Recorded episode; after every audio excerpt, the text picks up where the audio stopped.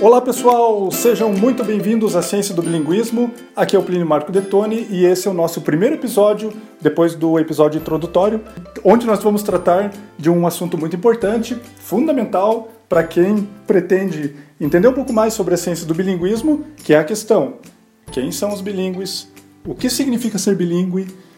Será que todo mundo que fala duas línguas ou que sabe em algum grau duas línguas é considerado bilíngue, pode ser considerado bilíngue? Como é que isso acontece? Será que você é bilíngue e de repente nem sabe que é bilíngue?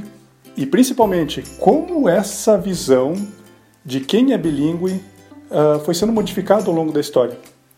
A gente vai ver que essa não é uma questão fácil de ser respondida, uh, porque existem diversas perspectivas, mas principalmente aqui, como é que a forma como a gente responde essa, essa pergunta, quem são bilíngues? Será que eu sou bilíngue? Uh, influencia muito na forma como a gente lida com as línguas que a gente sabe, a forma como a gente usa elas. Então, é uma questão fundamental e é isso que a gente vai discutir aqui nesse nosso primeiro episódio.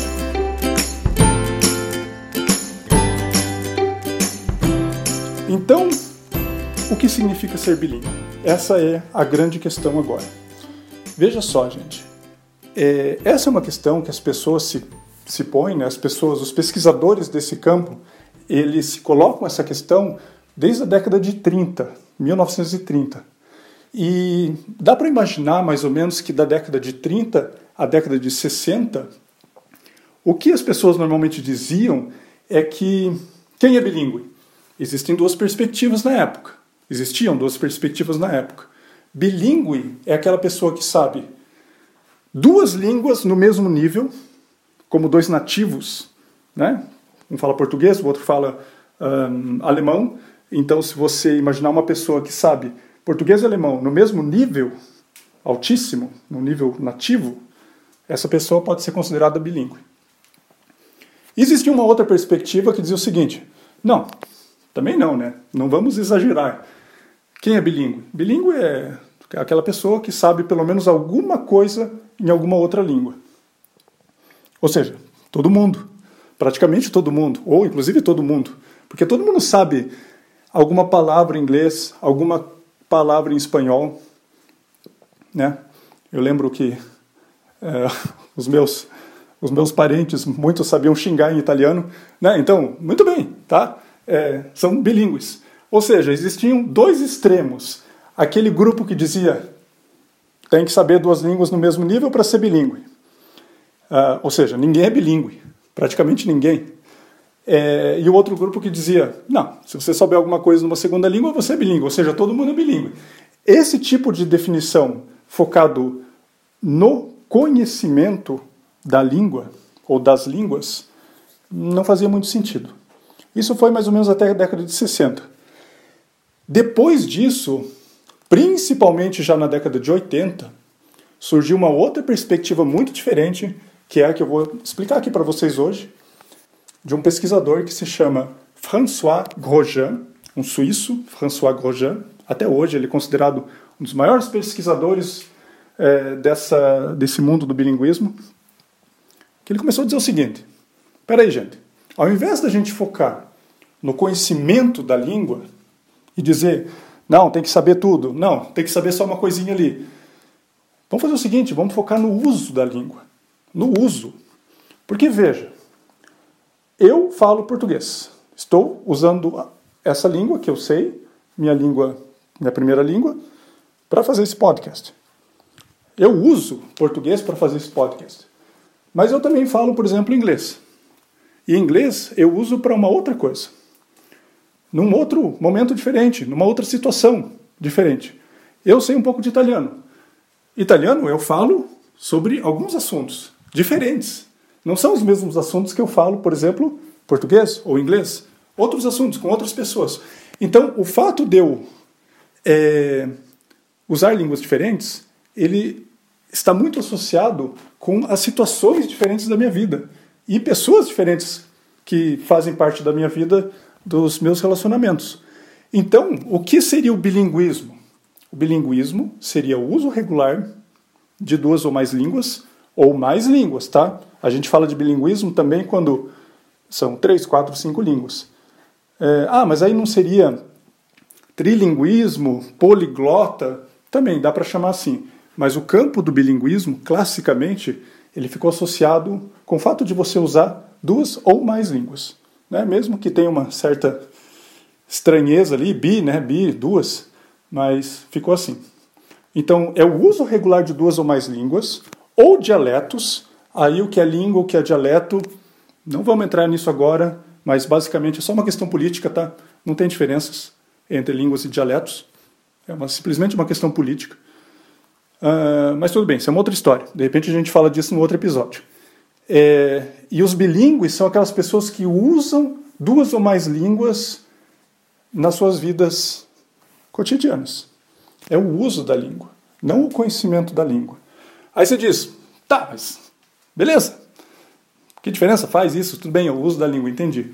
Tá, mas isso tem uma diferença gigantesca. E é isso que eu quero tentar mostrar para vocês agora.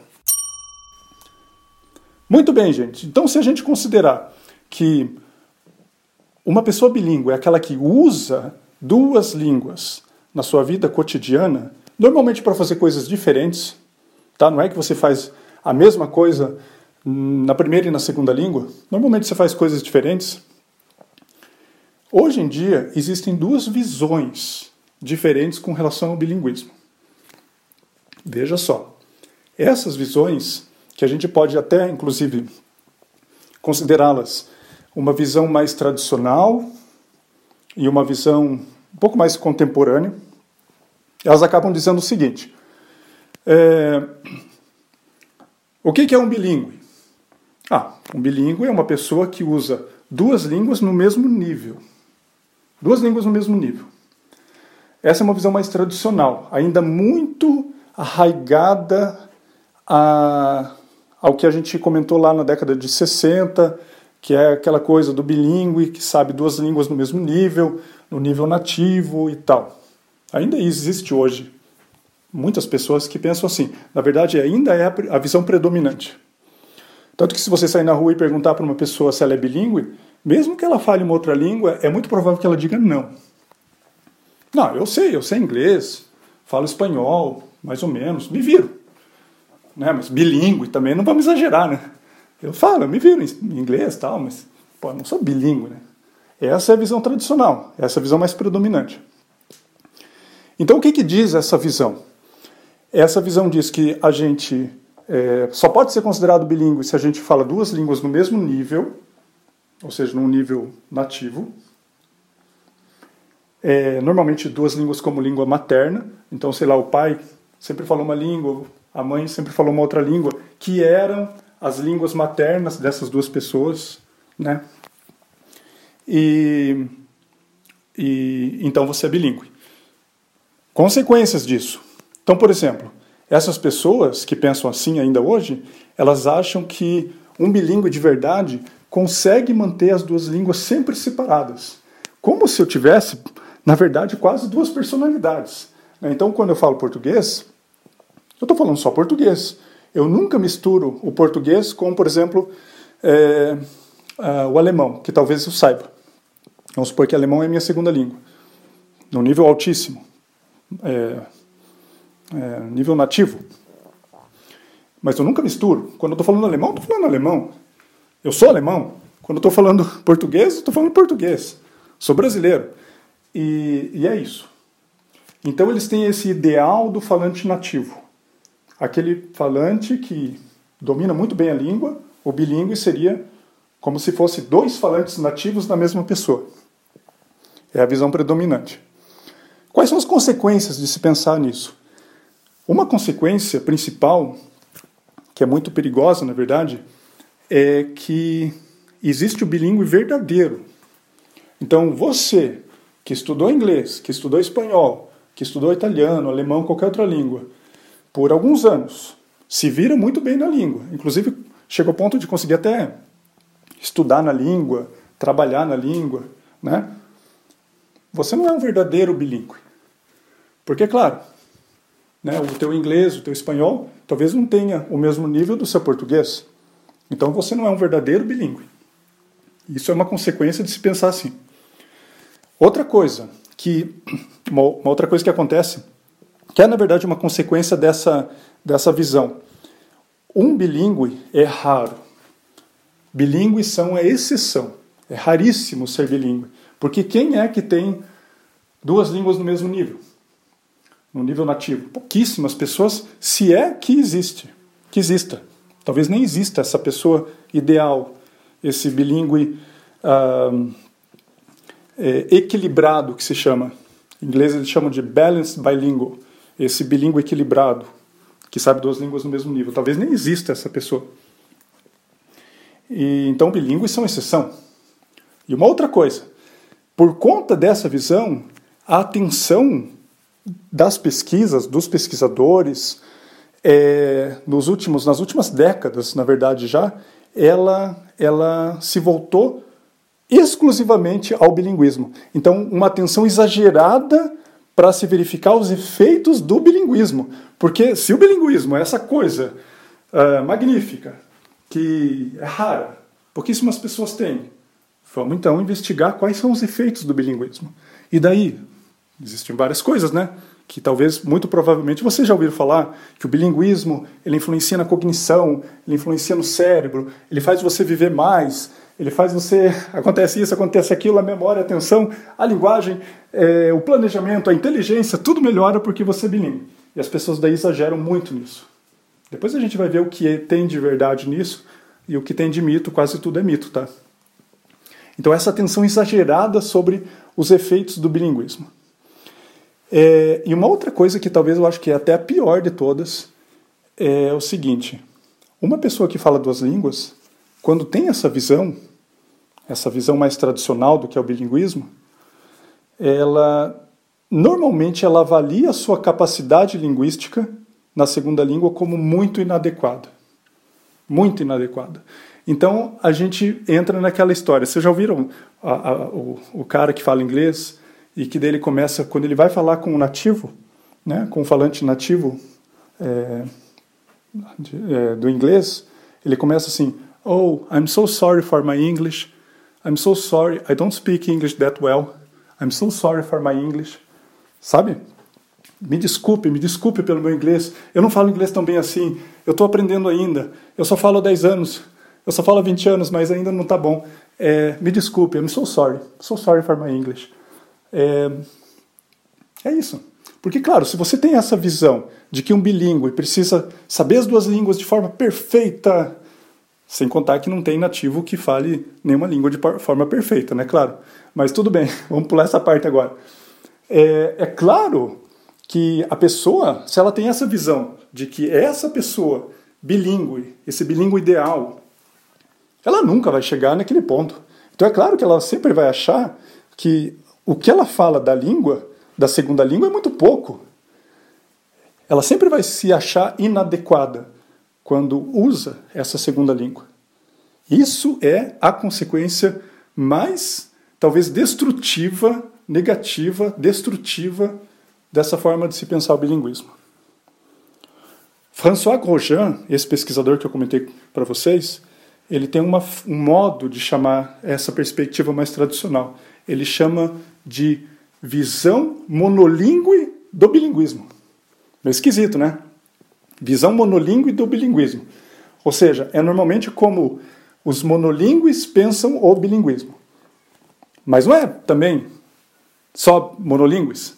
Né? A maior parte, esse é o problema, a maior parte dos bilíngues pensa o bilinguismo assim também. Esse é o maior problema. E daí eles se sentem muito inadequados. Têm vergonha de usar a língua, acham que estão sendo julgados por um falante nativo da língua o tempo inteiro, que não é verdade, não é verdade mesmo. Tem pesquisas, inclusive, que mostram que os falantes nativos, na verdade, quase nunca nem percebem os erros que são feitos por outras pessoas. É, e quando percebem, não ligam, porque elas não estão preocupadas com, com erros gramaticais, estão preocupadas com o conteúdo. Quero saber o que você tem a dizer. Então, nesse caso, é, essa visão ela é completamente desacreditada por dados de pesquisa, existem várias, várias evidências mostrando que não é assim. Não é assim. E também não deve ser assim, né? No fim das contas, também é uma escolha. E Essa é a visão monolíngue do bilinguismo. Por outro lado, existe uma visão muito interessante que se chama a visão bilíngue do bilinguismo. Mais estranho ainda, né? Pô, a visão bilíngue do bilinguismo. Ou seja, como é que o bilinguismo ele pode ser entendido é, em si mesmo? Não quando comparado com uma pessoa monolíngue, uma pessoa que só fala uma língua, uma língua, mas em si mesmo. E nessa visão, que é a visão mais contemporânea, é a visão que os pesquisadores no geral trabalham com essa visão hoje em dia, um bilíngue ele não pode ser decomposto. Como assim decomposto? Ah, como eu disse antes, na visão tradicional, um bilíngue seria como se fosse a soma de dois monolíngues. Né? Monolíngue é aquela pessoa que fala uma língua só. Então, se eu falo uma língua é, e eu também falo uma outra língua, se eu juntar dois monolíngues, isso seria o bilíngue. É como se ele conseguisse imitar dois, mono, dois, dois monolíngues nativos de línguas diferentes. Então, quando eu falo português, eu sou brasileiro, falo português sem sotaque, sem nada, como um, um, um brasileiro. É, quando eu falo alemão, então eu sou alemão, falo sem sotaque, como, como é um alemão. Ah, essa é a visão tradicional. Um bilíngue, nessa visão mais contemporânea, uh, essa visão bilíngue do bilinguismo, né, como, como é chamado, ele não pode ser decomposto. O bilíngue ele é uma pessoa que sabe duas ou mais línguas é, e deve ser analisado na sua, na sua, de forma integral, de forma integral. E quando fala uma língua, fala com algum propósito para um grupo de pessoas tem uma função, aquela língua tem uma função na vida dela. Quando fala uma outra língua, aquela língua provavelmente tem uma outra função, fala com outras pessoas para resolver problemas diferentes.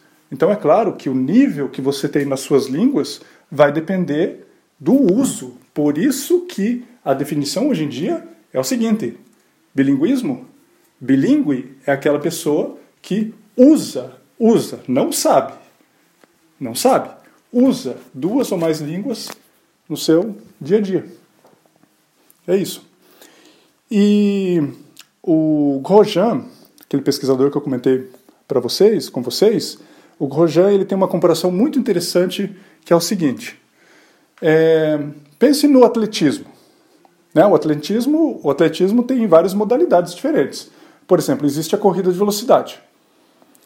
É, na corrida de velocidade, por exemplo, se a gente pegar 100 metros rasos, pô, 100 metros rasos é uma coisa incrível. Né? O recorde mundial uh, é de 9,58 segundos. É muito rápido. É muito rápido. E é uma modalidade. É uma pessoa que corre 100 metros sem parar. Pá. É isso que ela faz. Existe uma outra modalidade no atletismo que se chama salto em altura. Não o salto com com vara, né? o salto em altura que a pessoa simplesmente pula.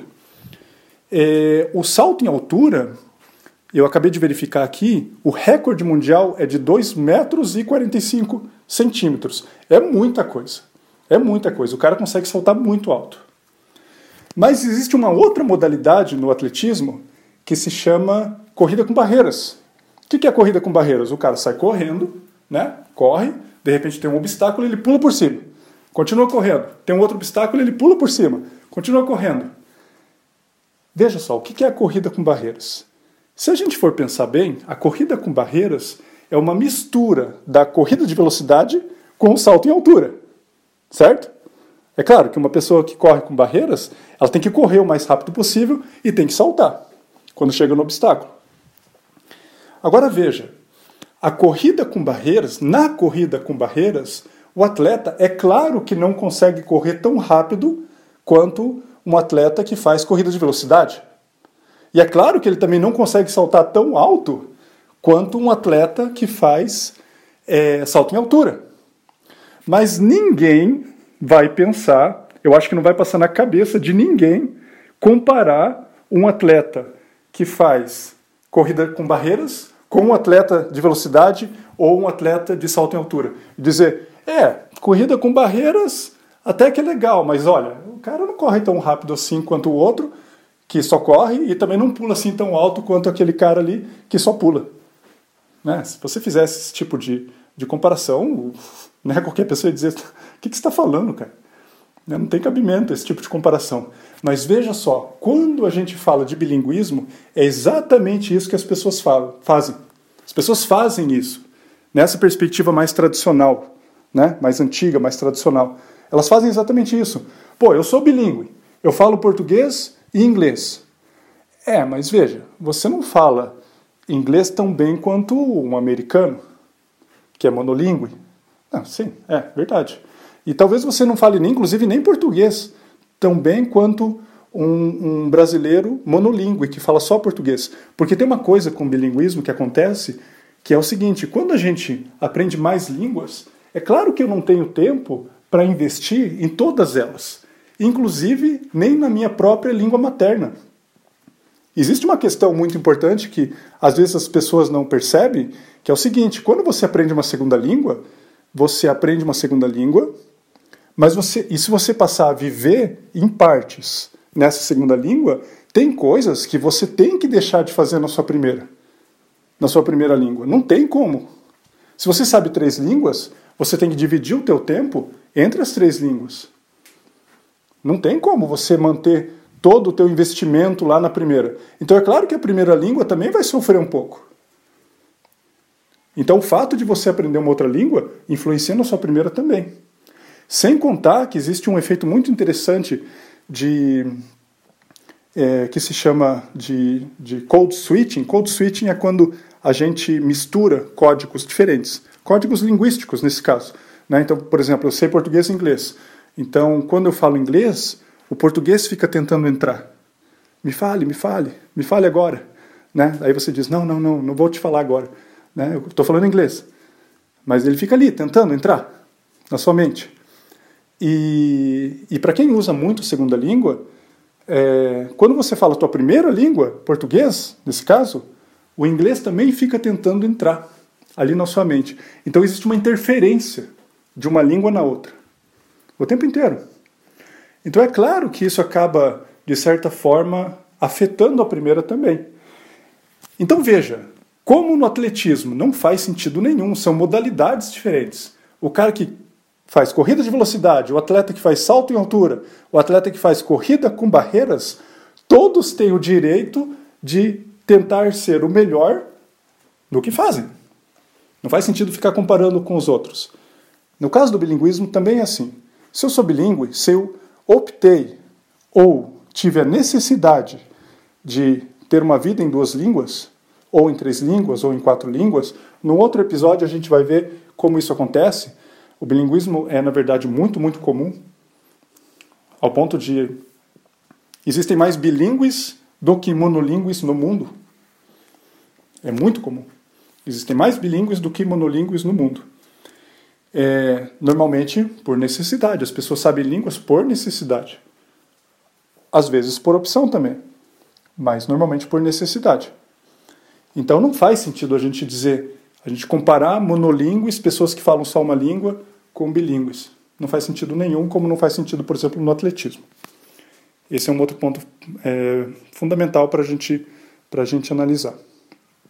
Então, respondendo à nossa pergunta inicial, é, quem é o bilíngue? Será que você, é bilíngue, não sabe? Né? Eu comecei assim, o título do nosso, uh, do nosso episódio, ele diz mais ou menos isso. Será que tem algum bilíngue por aí me ouvindo agora que nem sabia que era bilíngue?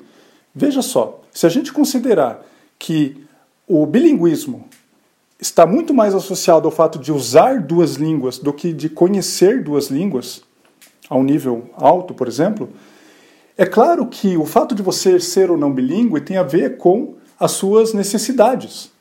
Tem a ver com as suas necessidades. Então, por exemplo, existem pessoas que é muito comum, por exemplo, na universidade.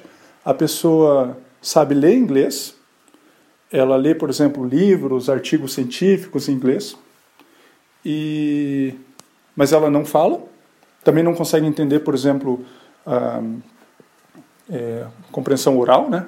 Também não consegue entender muito, mas ela lê, lê bem. Mas se você analisar o que ela precisa fazer naquele momento, é isso que ela precisa fazer naquele momento. Ela tem que ser capaz de ler. E ela consegue ler, ela se vira. Né? E não lê no geral, por exemplo, não é que a pessoa vai conseguir ler uh, Shakespeare em inglês. Não, ela tem que ler, por exemplo, é, artigos científicos de uma área bem específica ali, que é a área que ela tem interesse, a área que ela precisa. Essa pessoa é considerada bilíngue. Pô, mas ela não fala. Ninguém disse que a pessoa precisa falar a língua. Né? Se a gente buscar na, na definição, um bilíngue é aquela pessoa que usa duas ou mais línguas na sua vida cotidiana para resolver problemas reais. Essa pessoa que só lê inglês, mas não fala, não entende, ah, de repente nem, nem escreve, ela consegue resolver um problema é, real, o nível é, linguístico dela em inglês é, bate com a sua necessidade atual. Pode ser que essa necessidade mude no futuro, pode ser que ela descubra também que seria interessante conseguir falar ou conseguir entender. E daí, com isso, ela consegue trabalhar é, com mais situações, ela consegue resolver mais problemas relacionados ao seu trabalho ou, ou inclusive pessoais, né? De ter mais contato com pessoas de outros países, sei lá. Ela, daí ela vai ter que se adaptar. Ela vai ter que ir atrás e vai se adaptar. Ela vai continuar sendo bilíngue. Até porque a questão do bilinguismo, o bilinguismo ele é muito, ele não é estável. Ele nunca é estável. O nível linguístico de uma pessoa, a capacidade linguística dela oscila na vida. Aumenta, diminui, aumenta, diminui, em função do uso que ela faz. Se a gente considerar que o bilinguismo é o uso diário de duas ou mais línguas, é claro que se eu mudo o uso também muda a minha capacidade linguística naquele momento, relacionado à fala, relacionado à compreensão oral, à escrita é, ou à leitura. Então, por exemplo, né, eu conheço pessoas que leem em latim, leem é, literatura clássica em latim. Elas são bilíngues, claro. Por quê? porque o fato dela ter aprendido latim serve a, a situações específicas que são relacionadas, nesse caso, à leitura de textos clássicos. É claro que ela é bilíngue. É, existem pessoas que adoram uh, adoram seriados, né? Assistem lá Friends, uh, How I Met Your Mother, sei lá, uh, Big Bang Theory, e chega, chegaram a um ponto que conseguem praticamente entender quase tudo sem legenda. Essas pessoas elas podem ser que nem é, falem, não consigam entender muito, é, não consigam escrever muito, mas elas entendem aquilo. E para que é que elas querem a língua? É, nesse caso, a língua inglesa. Para entender seriados, porque é isso que a pessoa está interessada naquele momento. É claro que ela é bilíngue.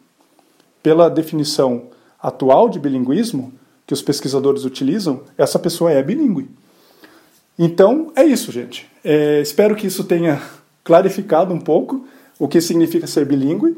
Ah, então, como vocês é, imaginam, é, eu imagino que vocês imaginam, é, esse podcast ele vai se fundamentar muito nessa ideia de que quando a gente aprende uma língua, a gente aprende, é, pelo menos essa é a minha visão, né, com base em tudo que a gente discutiu aqui hoje, a gente aprende para uma razão prática e tentar aplicar isso na nossa vida e tentar, de certa forma, ampliar o nosso horizonte. Não só no sentido, ah, eu sei mais uma língua. Não, eu, eu vivo em mais de uma língua. Agora que eu sei inglês, eu vou fazer coisas que eu não fazia antes. Eu vou ampliar os meus horizontes, eu vou entrar em contato com outras pessoas, eu vou entrar em contato com outra literatura ou com outro conteúdo na internet, tem tanta coisa. Agora que eu sei, é, sei lá, grego, eu vou tentar usar isso na minha vida para que eu consiga fazer mais coisas. E nesse ponto, né, existe até uma questão interessante se é assim, será que a gente precisa de fato estudar uma língua? Porque se você considerar o conceito de bilinguismo como o uso diário de duas ou mais línguas, até que ponto você precisa estudar a língua e de repente uh, você não precisa estudar a língua, mas você precisa usar ela, começar a usar ela. E na medida que você usa, você aperfeiçoa a língua. Enfim, mas isso aí é um outro assunto, de repente, para um outro episódio. E então é isso. Gostaria de, novamente de agradecer a todas as pessoas que ouviram esse episódio. É, dizer que eu estou muito feliz por produzir esse tipo de conteúdo para vocês. E você também pode fazer parte do Ciência do Bilinguismo. Como? Como é que você pode fazer parte? Me enviando perguntas, comentários. Fique muito, muito à vontade, inclusive para me enviar áudios. Né? Se você me enviar um áudio, por exemplo, você pode se ouvir aqui no Ciência do Bilinguismo. Né? Eu posso pegar o seu áudio, colocar aqui dentro do nosso episódio, daí responder a sua pergunta aqui no episódio, aqui no podcast. E como é que você faz isso? Tem duas formas principais. Você pode entrar no Instagram, é o Instagram do laboratório, que se chama uh, arroba Psychology of Bilingualism, Psicologia do Bilinguismo em inglês, arroba Psychology of Bilingualism. É só procurar ali no Instagram. Inclusive está escrito na descrição aqui do episódio. Ou você pode me procurar no, no Telegram. Se você digitar Ciência do Bilinguismo, tudo junto, sem acento, Ciência do Bilinguismo, você vai achar ali minha foto, meu perfil ali no, no, no, Telegram.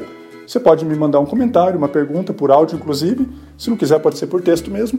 Posso responder a sua pergunta aqui no podcast. Então, muito obrigado, pessoal. Nos vemos no próximo episódio de Ciência do Bilinguismo. Até mais!